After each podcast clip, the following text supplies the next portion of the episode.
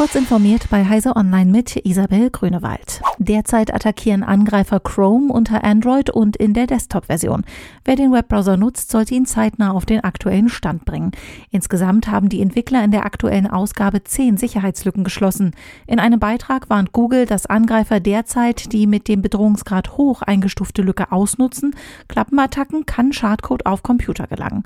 Ob davon Linux, Mac OS und Windows gleichermaßen betroffen sind, ist derzeit nicht bekannt.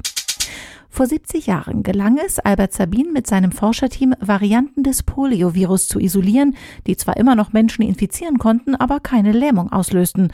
Sabins abgeschwächte Virenstämme wurden zu der berühmten oral verabreichten Polioimpfung, die Milliarden Kinder in Form von Zuckerwürfeln einnahmen. Nun glauben Wissenschaftler des Startups Coragenics, dass die synthetische Biologie einen Weg zeigen könnte, eine schwache Form des Covid-19-Erregers herzustellen, berichtet Technology Review.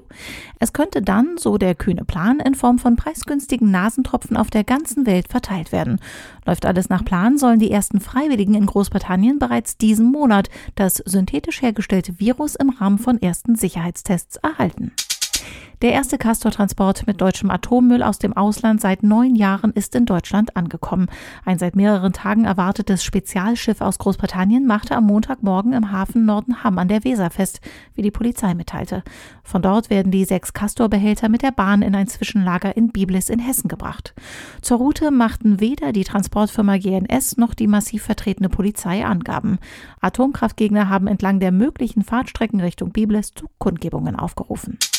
Der Online-Bezahldienst PayPal profitiert in der Corona-Krise weiter vom Trend zum Einkaufen im Internet. Im dritten Quartal stieg der Nettogewinn verglichen mit dem Vorjahreswert um 121 Prozent auf eine Milliarde US-Dollar, wie das Unternehmen am Montag nach US-Börsenschluss mitteilte.